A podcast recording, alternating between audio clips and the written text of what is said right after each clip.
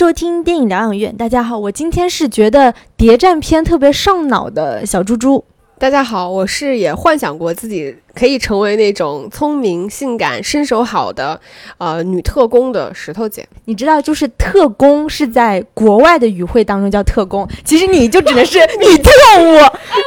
我为什么不能是女间谍？间谍也是一个很时髦、新兴的词。间谍最起码是一个中性词，那特务它就是一个。特务就是抗战年代的时候，国共什么那那个年代的一个特殊的词，对吧？嗯，然后那我们很显然，我们今天就是要聊一个谍战片的小小专题，国产谍战片嘛。那在节目开始之前呢，还是非常欢迎大家能够加入到我们电影疗养院的粉丝群。那如何入群呢？大家可以关注一下我们节目底下的文案，有入群方式。嗯。今天我们为什么要来聊谍战片呢？其实只是因为我最近在追朱一龙的《叛逆者》，特别上脑，就是那一天连追十集的。是谍战片上脑还是朱一龙上脑？应该是朱一龙上脑。然后就觉得，哎，我们好像也是可以来聊一聊，就是谍战片，因为其实最近几年可能谍战剧的比例就是。被大家看到的更多吧？谍战片上大荧幕的，其实我们翻了一下，就说近五年其实并不多，对吧？那可能追溯到，就说你说豆瓣评分比较高的、特别有口碑的，那应该就是《风声》了。《风声》是二零一二年的嘛，然后到后来虽然有那个《东风雨》啊、《听风者》啊，对吧？其实那些评分也并不算高。然后就是到今年的那个《悬崖之上》，《悬崖之上》的评分还不错，嗯。嗯，那我们这期节目就是大概会从以下几个角度来聊一聊吧。首先就是我们来聊一聊谍战片它是不是主旋律啊，这是一个问号。然后就是谍战片当中的历史，它的真实性有多高，是不是能作为一种就是架空的历史？然后我我们在聊的时候也会就是提到一点，就是谍战剧嘛，因为我觉得是片和剧不分家嘛。其次我们还会来聊一聊就是谍战片的这个视角问题，是站在。我们党还是 敌人的视角，对吧？其实处理方法会有一些不一样吧。其次就是我们各自分享一下，就是谍战片当中你比较喜欢的或令你印象深刻的男人也行，女人也行。嗯，就是聊谍战片的定义之前，我先问石头姐，我现在说谍战片，你脑海中就一下子能想到什么样的桥段或者是一些元素，你会觉得是谍战片的元素？觉得。第一个肯定就是间谍活动吧，就是整个事件本身应该是围绕着间谍活动来进行的，那可能就会有一些像卧底，我们说的特务。然后包括这种情报的交换呀，包括这种什么审讯呀，然后可能还有一定的爱情，什么暴力，什么追击。我觉得这种，其实在我看来，我觉得这个谍战片它本身并不算是一个类型片，它其实算是一个有主题性的一个电影或者说电视剧的分类方法。本质上，它可能更算是谍警匪片的这么一个亚类型，或者它的一个分支。嗯。因为我们之前有聊，就是黑色电影，因为它是一种类型，所以它就会有一些比较常出现的元素，比如说百叶窗、阴影，然后蛇蝎美人、枪等等。那这些是黑色电影的元素。那谍战片的元素的话，比如说像电报机、摩斯密码，然后那个小纸条，然后一些传递的，比如说那个微型相机。微型手枪等等，都是谍战片当中经常能见到的一些元素。嗯，我进行了一个简单的分类，就是关于谍战这个。其实现在我们肯定第一个认知感受就是，谍战这个东西它是发生在战争年代的。就像我们现在看到国产的一些谍战片，要么像你说的，它是中日抗战时期的，就大概三四十年代。然后一方面可能是我党，然后另外一方面其实是日本，还有一部分其实就是对内战争时期，就是解放战争时期，就是我党和国民党。然后或者是其他党派，但是都是中国人。然后它还有一种情况，其实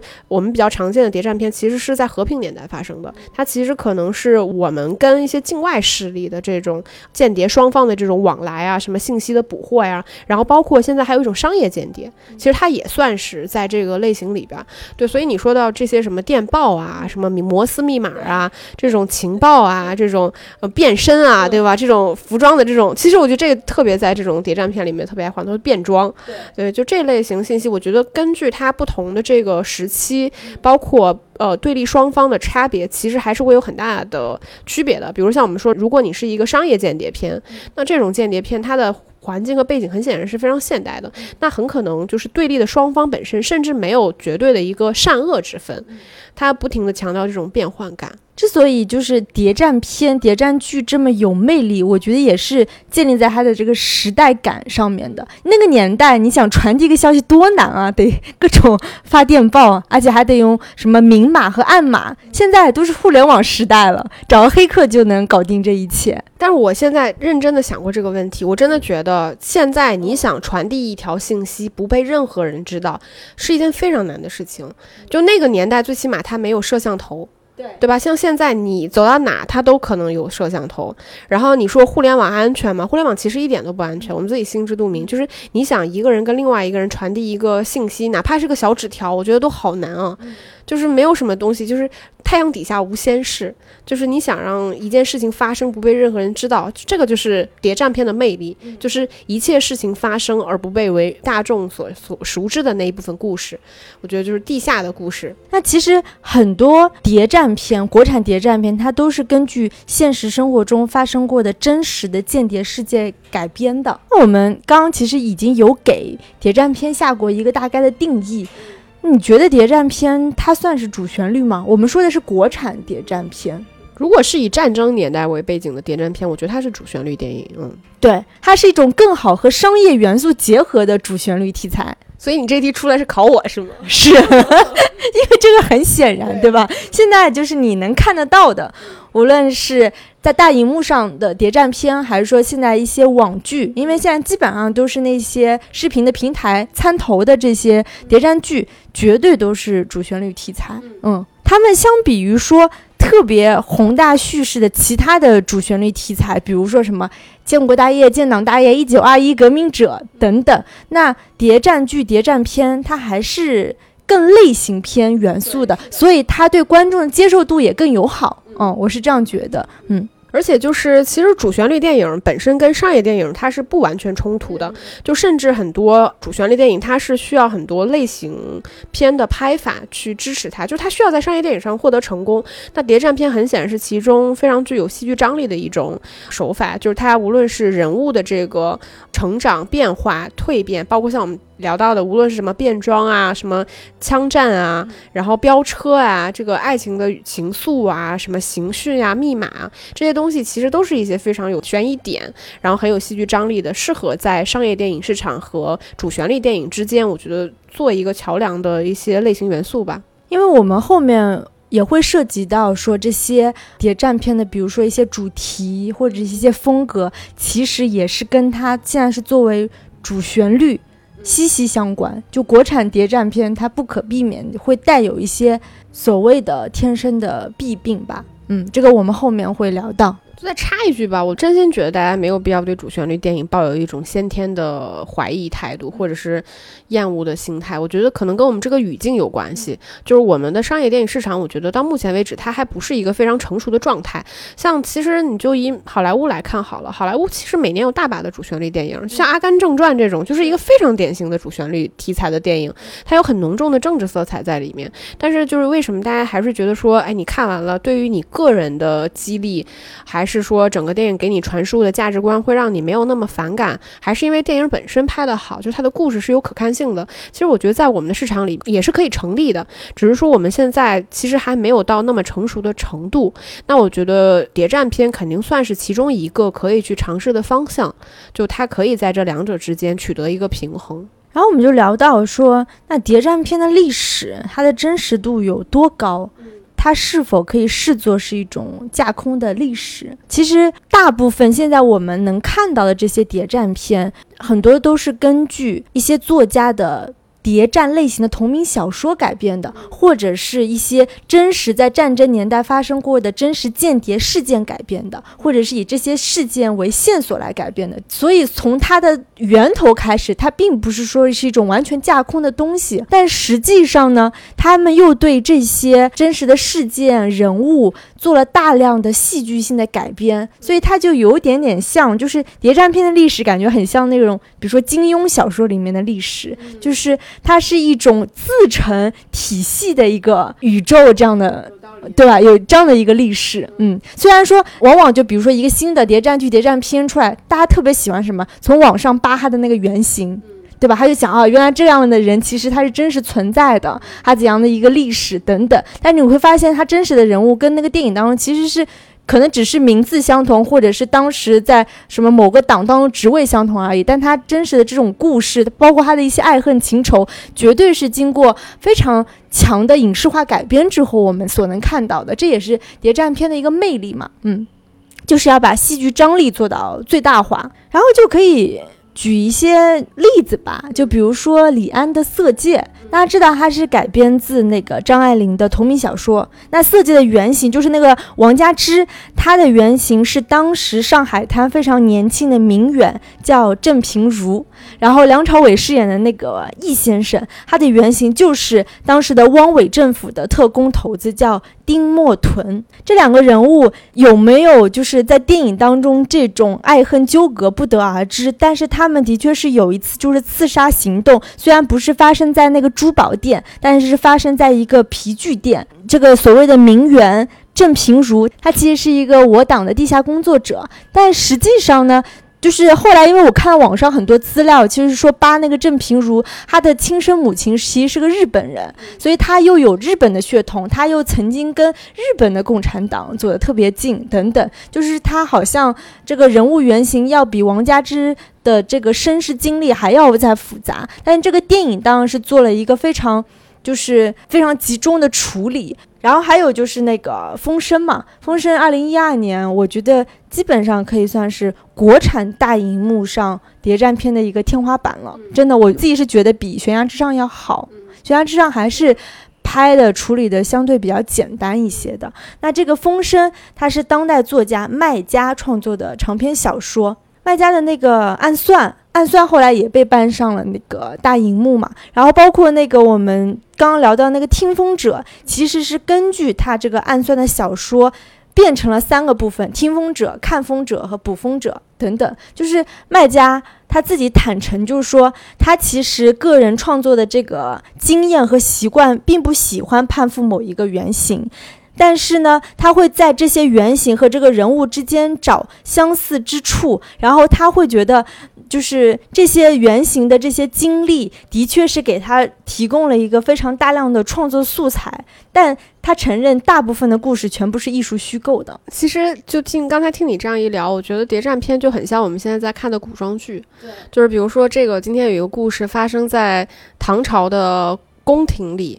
然后呢，大概的故事走向呢，最终一定是说某某皇帝去世了，然后结局是不会变的，就大的走向是不变的。但是在这个过程中，他为什么去世？他跟哪些女人产生过爱恨情仇？然后发生过怎样的宫廷内斗？有哪些什么兄弟之情呀？什么乱七八糟的？就是这种东西在中间过程是可以去进行戏剧性的这种。改造的那谍战片，其实我觉得也是一样的，因为目前就是木已成舟嘛，就是比如说，在这个无论是说抗日战争还是这个解放战争，就是木已成舟，结论是这样的。那在这个过程中说，到底这个过程在某一个时间节点上，比如说打个比方，比如说可能在上海当时真的发生了一件什么爆炸案。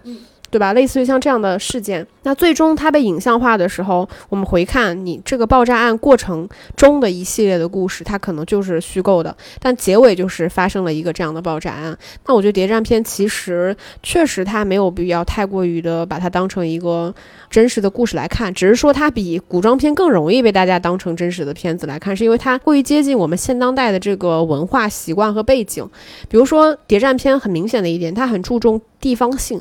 像我，我之前陪我妈看过一个电视剧叫《和平饭店》，就是陈数和雷佳音演的。然后他当时就是一个发生在东北，就哈尔滨那个地方的，就某一个饭店里面的整个一个谍战的故事。然后那个故事它因为它发生在东北，所以里面就有大量的东北话。就我觉得谍战片用这种方言性的东西，或者是一些我们现在比较熟悉的这种，比如说穿个貂啊，对吧？或者是吃个糖葫芦啊，这种它就比较容易让你有更强的代入感。但是肯定古古装片就没有这么容易了，对吧？它毕竟有很长的这个时代隔阂。但谍战片其实更容易，就是你有一些现实主义向的引导和认同感，包括你会更觉得这个人物似乎他就是真实存在过的，只是说在这个人物存在的前提下，他有了一些戏剧性的夸张，但很可能这个人物本身就是虚构的。所以你说谍战剧的历史是否可以被看作为架空的历史？我觉得它其实就是架空的历史。就是它虽然是架空的历史，但是我们之所以那么喜欢看这个类型，也是因为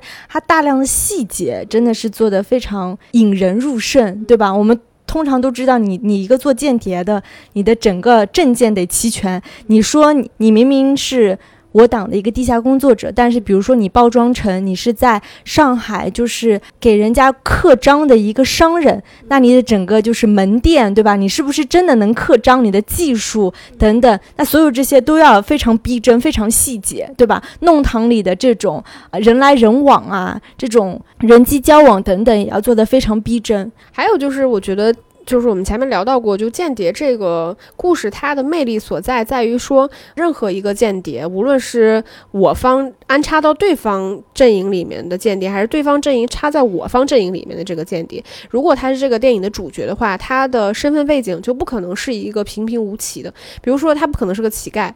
每天在大街上讨饭，就是如果有这么一个角色，那他只能是一个配角。所以，如果他是一个主角的话，那他一定是一个，就是在外表上看上去是可能什么呃上流社会啊，或者是一个受过良好教育的啊，什么名媛啊，然后叱咤风云的黑帮啊，就是他，但他其实是一个背地里其实是一个间谍，可能做了很多好事。就是这个人他本身是体面的，所以我们看到这种剧的时候，大多数无论是电影还是电视剧啊，你看到他们的装扮，然后像我们。我们说大量的换衣服什么的，就是出入各种场合，然后跟各种名流交流。可能他一会儿说个俄语，然后一会儿说个英语，一会儿说个日语，然后盘个那种很复古的那种，就是那个年代流行的那种烫的那种头发，然后就是各种涡旋。你会感受到说，这个人本身他所呈现出来的东西，就无论放在哪个年代，他一定都是吸引人的。就是他有强烈的个人特质、个人魅力，包括社会性的这种吸引力，就是。它这个是谍战剧成立的一个前提。如果就是两波乞丐，就是在那个什么每天在马路上就是互相去监视啊，这种它就不具备这样的戏剧的魅力所在。然后再有，其实虽然前面聊到过，就是近几年吧，就是在我们其实主要聊的是，因为在商业电影市场上，谍战电影其实挺少的。但其实自己拉了一下，就感觉其实，在六十年代左右到往后，就是算是说和平年代刚刚到来，就是电影慢慢，我我们不是整个电影工业复苏吧，就是在我们国内，其实就是电影行业陆续有一些片子。在拍的时候，其实那个早期是有很多谍战电影是很经典的。其实最经典的一部就是一九五八年《永不消逝的电波》，是王平导演、孙道临主演的那么一部电影。就我觉得它其实对于后来的所有国产的谍战题材电影，应该是还是有很明显的这个影响的。就包括你说到的这种打电报，其实你在国外的电影特工题材的电影或谍战题材的电影里面，就你像零零七会打电报吗？对吧？就是这个东西，它就是有很。强的我们国家的这个语境，然后包括像那个还有一部一九七九年的《保密局的枪声》，这部是常燕导演拍摄的。这部电影其实它就是在解放战争以这个为背景，然后包括其实还有很多像那个《秘密图纸》《寂静的山林》这种类型的电影。它早期我觉得还是有很多，只是说现在你回头一去看，你会觉得这个电影其实它因为它本身并不是按照商业电影来拍的，你会觉得就蛮城市化的。但我觉得好看，它还是有它好看的地方在的。对，因为刚石头姐举的那些都是算比较经典的早期的谍战片，嗯，这几年我是有种感觉，就是谍战剧好过谍战片。因为之所以为什么说谍战剧那么有魅力，是因为谍战剧剧它有大量的篇幅和时间，它有足够的时间去铺垫这个人物的成长。就说最近特别热的这个《叛逆者》，好了，那朱一龙饰演的这个。看上去是国民党的一个特务。他的成长期就是从他大，就是类似于从师范毕业进入培训班之后，被带到这个国民党的那个特务处之后，是一步一步成长。他是一步步加入到我党，变成一个就是真正的爱国青年。他其实是经历了非常复杂的一个转变的过程，所以剧就提供了这个条件。你每一两集，他就能破获一个小案子，或者是。抓几个间谍等，就是他他的那个人物成长变化会比较多。但电影的话，我觉得是时长的受限，所以你像《悬崖之上》，他这样一两个小时的电影，他只能非常集中的去描绘一两场所谓的这个间谍活动的这个事件、这个场面。那这个人物背后，他的一些就是说前世今生。包括他的一些头脑的那种决策、那种转变，你很难在一两个小时的电影当中看到，所以是相对来说是受限的。所以像早年《风声》这样的处理，就是他把这样一帮人框在一个密闭的空间来进行一场长时间的审讯，这种处理方式，我觉得还是很讨巧的。嗯。对，其实电影和电视剧本身就会有自己更擅长的一个题材。就是你以谍战这个题材来看的话，我觉得首先就两者之间很明显的差别点在这儿，就是在拍剧的时候，很明显所有谍战题材的电视剧，它都是以人为核心在拍的。就是无论像我我说我看的那种什么和平饭店，或者早期的那个潜伏，再到你看的这个叛逆者，其实它都是以人为核心，就是这个间谍人物或者特工啊什么，他这个人物本身他在其中所面临的困难。成长，他如何克服这一系列困境？我们其实观众是看这个人在其中，你来获得这种愉悦感。但其实所有谍战片，其实它本身故事并不是聚焦在这个人，它聚焦的其实是一个事儿。对，所以就这个是两者之间很大的差别，就是。电影的时长是不足以支撑在谍战这么复杂的剧情、故事、前世今生、目标、任务的情况下去表现一个人物在其中的很完整丰满的成长，且只聚焦在这一个人物身上的。这个就跟我们聊到其他不同类型的电影有很大的差别。呃，有一个不同的地方在于，比如说我们看《零零七》，《零零七》其实也是就是算是整个在国际影坛上面，包括像那个《碟中谍》，包括像《谍影重重》。这种其实也是有谍战题材或者特工题材吧，这种类型的电影，它同样同样是以人为主角，但为什么他们能够成立？其实这两者之间就有很大的差别，就在于说，其实本质上他们在拍的都是人。就是他需要的是一个明星光环，就这个人物本身，他在面临一系列事件本身的时候，他的成长，其实这个事件本身并不是关于一次有明确任务或者是有特殊背景的事件本身，就他我们观众其实看到的还是人。我觉得归根到底是国内外的这个对这种类型电影的一个差异吧，就因为国外可以。存在这种个人英雄主义的电影，就是它是成立的，但是在国内我们拍这种谍战电影题材的时候，几乎是不成立的。那我们接着就来聊一聊谍战片的这个视角的问题，因为我们刚才有提到，就是无论是片还是说剧，它会有两种不同的视角，因为在这种片子当中，一定是有二元对立的，对吧？有我方还是对方，或者是两个，一定是有二元对立的两方对立，甚至是三方对立、四方对立也有可能。那所以就是说视角的不同，它就会带来一定的那种差异。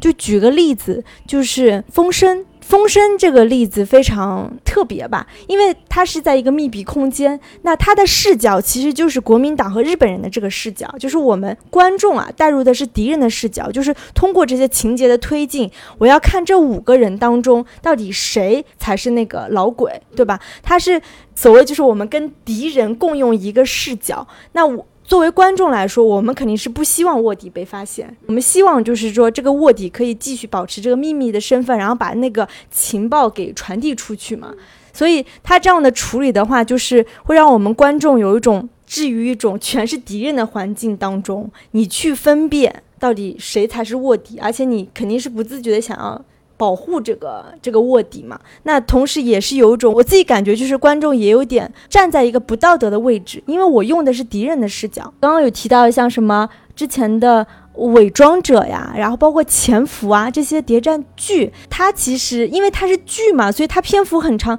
它是两种视角都会有。有一些的时候，你是站在这个主角，就是很很有那个人物光环的那个视角去看；有些时候，你就是带入的是这个什么日方的一个视角。其实我倒不是特别认同你说的，就是以上的信息，有一部分我是认同的。比如说这个电影里边，它确实提供了两种不同的视角，一种视角就像你说二元对立嘛，它一方面是我们认为善良的，就我方的视角，另外一方面其实是对方的视角，但其实本质上它。两种视角之间是有极大差别的。就比如说风声这个部分，这个电影其实是一个非常讨巧的做法。就它跟传统我们想象中主旋律里面，你去在好人堆里面抓坏人是一个完全不一样的东西。它是让你在一个坏人堆里面去抓好人，但是它在实际处理的过程中，其实它只是在以反派的这个立场，或者说反派的这个环境里面，观众其实带入的并不是说是一个反派的视角，他观众其实反而在。其中带入的是反派里面那一个间谍的视角。为什么这么说？就是因为其实你要建立一种情感连接或者是一种情感认同感，它其实拍法是跟我们看《风声》是截然不同的。因为《风声》它其实给你营造的是一种环境，它让你看到的是这个里面所有的人都很丑恶，它不会让观众对其中里面看到的人物产生什么认同感、共情感。它当它试图去产生，就让观众对某一个角色产生认同感的时候，这些角色全部都是正义的那一方。其实你能看得。到，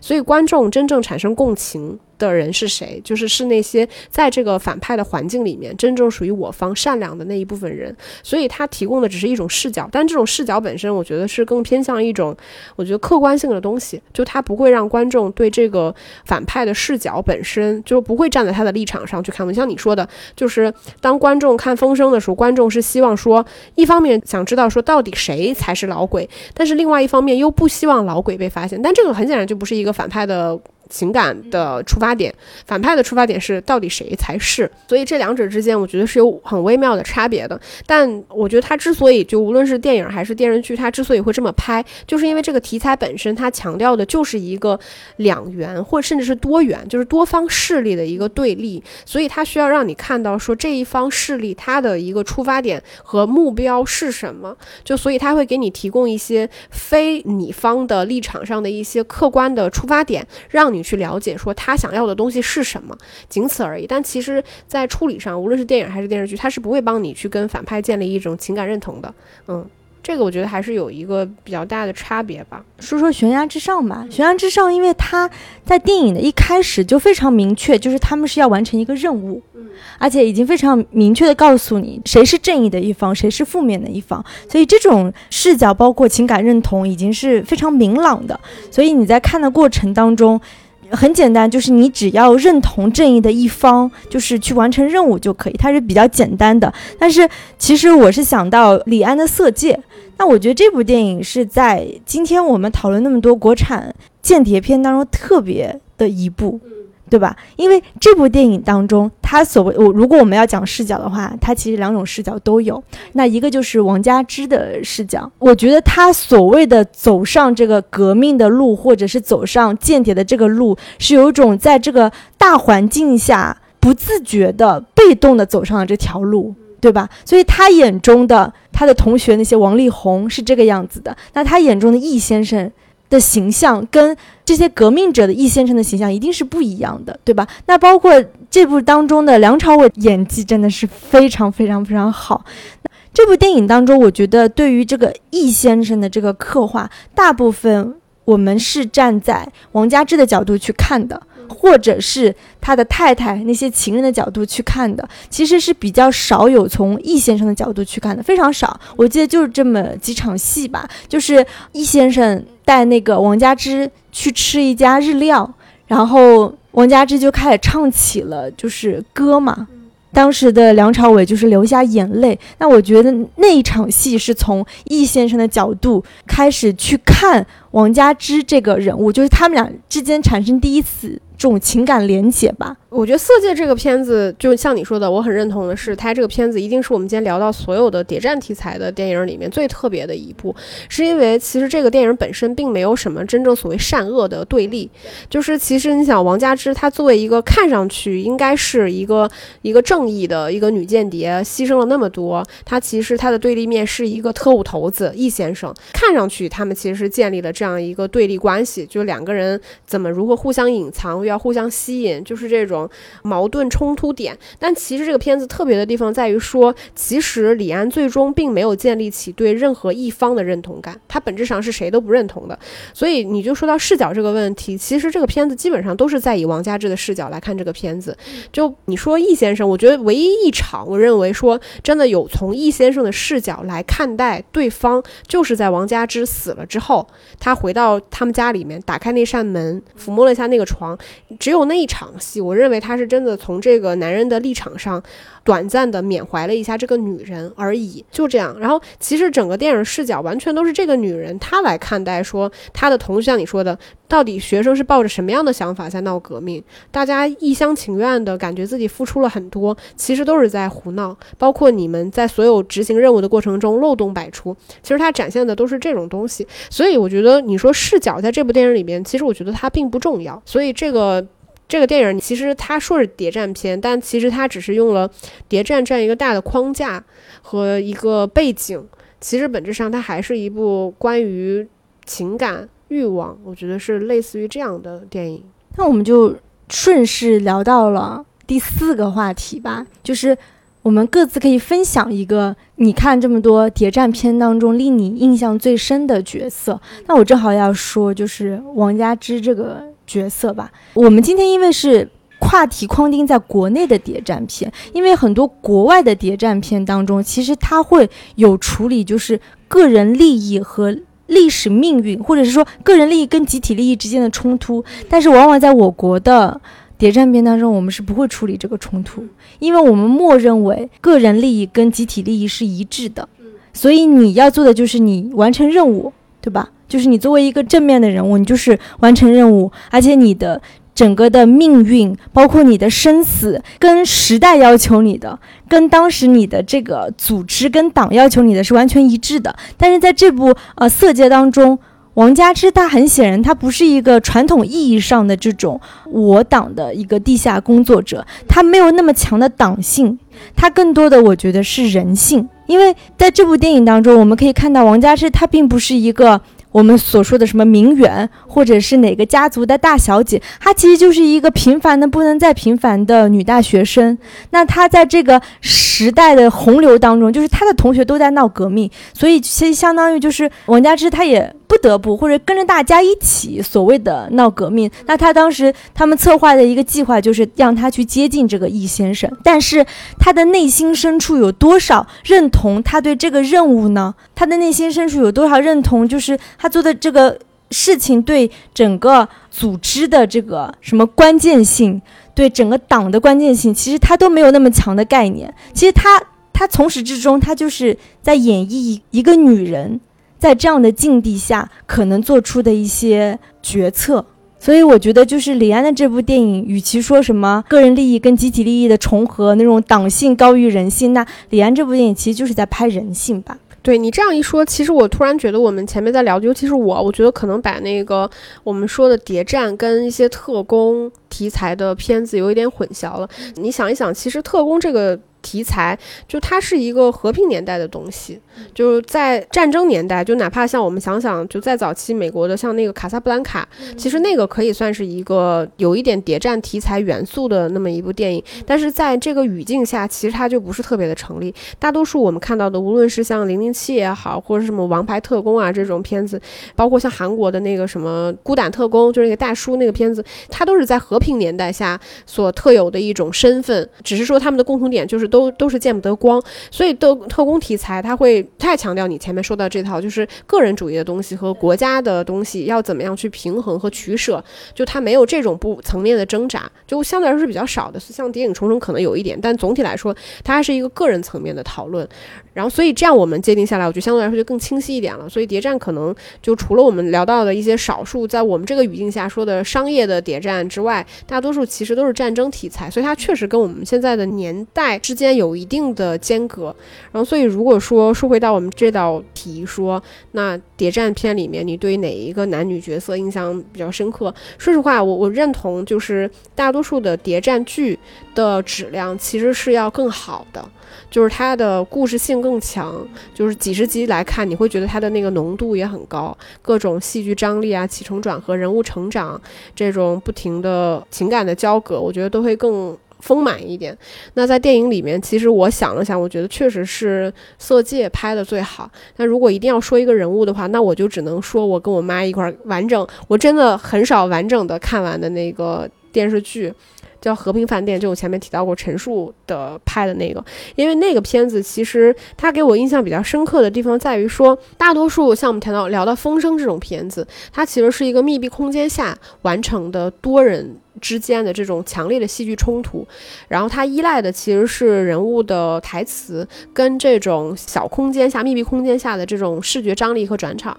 然后《和平饭店》很难得的是，那个电视剧其实有四十二集那么长，但是它主要最主要的场景其实是发生在和平饭店那一家饭店里面，所以它所框定的这个场景在电视剧的范畴里面，它相对来说更单一一点。这个电视剧里面可能就有就是普通人，大家。的那种房间住宿的房间、餐厅，然后可能还有一些刑讯室，就是情报间，就类似于说，包括呃追逐打斗，在这个楼梯间，其实它所拥有的场景相对来说也是比较少的。但是它在电视剧里面其实尝试这个东西，我觉得也倒是蛮新鲜的。再有的话，就是因为那个电视剧其实算是陈数的一个大女主的电视剧，就是她里面演的那个角色刚好也姓陈，叫陈佳颖。对，然后她就是前面聊到过的那种，你能想象美国。五十年代最流行烫的那种小波浪头，然后穿着那种紧身的套装裙子，然后整个人红唇，然后很惊艳、聪明。然后身手好，然后极度的理智，在这个电视剧里面，我觉得还是挺难得的吧。就是首先是谍战题材，我们尽管也能看到，还是有很多很丰满的女性角色。但总体来说，我觉得这个还是一个很男性化的游戏。就像我们看那个《悬崖之上》也是一样的，就女性，我觉得更偏的是一个点缀性的东西，因为它毕竟是一个很需要荷尔蒙的题材。但是这个我觉得是比较少见的那种很大女主的谍战题材的电视剧。然后陈数在里面确实也表现得非常好。你要说其他在在印象特别深刻的角色，我可能也不太多。我我再说，可能就说易先生了。对，但是还有一个就是《悬崖之上》吧，就因为它毕竟离我们今天在聊这期节目的时间点最接近。然后那部片子里面，其实我觉得最成功、演绎最好的角色就是于和伟这个角色，因为他真的是一个。在其中，就像你说的，观众其实已知命题的情况下，尽管观众在前四五十分钟并不知道于和伟其实是一个我方的间谍，然后你不知道他好人的身份，但是其实你无论是在前期观影对他国民党这个身份的认同，还是说当他转变了之后，你对于他当下的那种既有对战友的那种不舍之情，但是在关键决策零点一秒的瞬间，你也要把那枪开下去那一瞬间的所有决策，包括那些细微的。细节我觉得真的处理得很好，所以观众无论对于他哪个身份的转变，包括他行为的认同感，你想想，比如说今天我杀了小猪猪，大家要多努力，多少铺垫才能认同说我杀了小猪猪这个行为是可以的？就在我们两个都是好人的情况下，我杀了你这个行为是可以的，所以它的难度建立难度还是挺大的。然后，所以那个角色，我觉得是我最近看下来，我觉得还是不错的。嗯，无论是在表演上，还是在完成度上，还是在人物的丰满度上，就是我确实有种感觉，感觉女性在谍战片这种类型当中，很容易变成一个点缀，或者是甚至是一个被剥削者的一个形象，其实就是没什么用。他就是像刘浩存这个角色，其实就是一个非常典型的，要在这样的题材里面，其实这完全是一个商业上的考虑，就是一堆老戏骨中间，我如何有一个。年轻的人来去平衡，所以才有他和朱亚文这一对 CP。然后包括刘浩存在其中，确实肯定也有展现一一些他作为就是这种间谍人员的素养，肯定还是有的。但总体来说，他在其中其实还是处于一个很懵懂的状态，就是他来经历这一场事件，对他来说一切都是未知的，都是新鲜的。他并没有做好视死如归的打算。就包括我最近我说看那个《叛逆者》，他其实是朱一龙跟童瑶演的。那当然就是演技上，我觉得他们俩真的都演得不错。但是就是童瑶饰演的这个我党的地下工作者，就是从头到尾，就是你你能看弹幕，你就能感觉到大家都说哦，女主好谨慎。女主好聪明，这就是最高的评价，好美。但是基本上到关键时刻，就是说女主你长点心吧。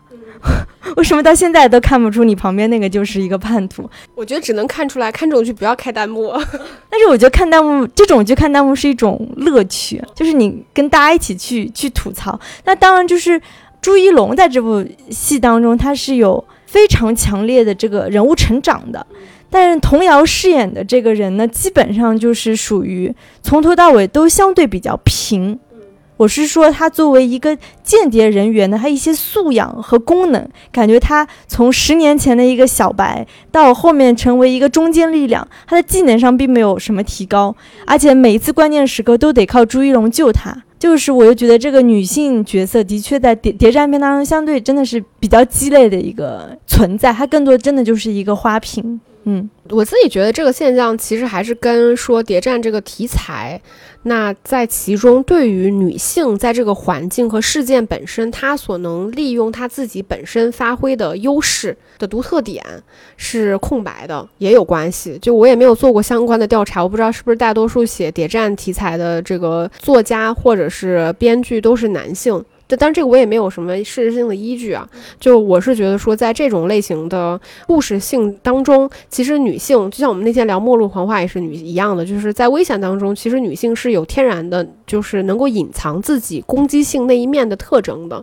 但是其实主要是国内吧，我觉得可能你在这方面的挖掘肯定是不够的，所以才会造成你说在这样的事件面前，女性要表现出来什么东西，才能让大家感受到这个人物她本身的弧光，她的特质。就像我说，和平饭店，我觉得它的好处其实就在这里，就是为什么观众对于这样一个女性能如此的有认同感，也在于说她就是一个，嗯，在那一瞬间，你既能感受到她所做的事情是去性别化的，就这事情其实你不需要分男分女，事情干成了就行。但是另外一方面，她能够在很多关键时刻依靠自己的性别优势去隐藏自己。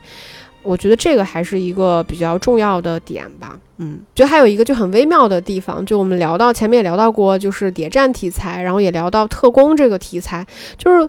为什么特工这个词一听就有点洋气，然后谍战这个词一听就有一点年代感，对它感觉仿佛并不是一个非常当下时兴的东西。就在我们这个和平年代，就我们想象一下，就比如说在我们这个和平年代，如果说呃也存在于一些类似于像特工这样的。情报组织，像我，因为我们我们国家没有拍过这种类似于说我们国家的情报组织的人员日常的故事，或者说他们的这种爱恨情仇什么，就这这部分其实对于我们现在来说是完全空白的，我们根本不知道他们的日常生活是什么样的。就比如说，我们是否真的有这个派到国外的间谍，他们日常是怎么样？这种长袖善舞，遇到哪些危险？这种题材就是现当代的，对我们来说就特别的空白，以至于说我们对于。拍这种类似于对战双方有谍战、特工这种素材的东西，都集中在过去的那种战争年代，对，所以就导致我们现在看谍战就觉得它好像似乎是一个有点有点土味的这么一种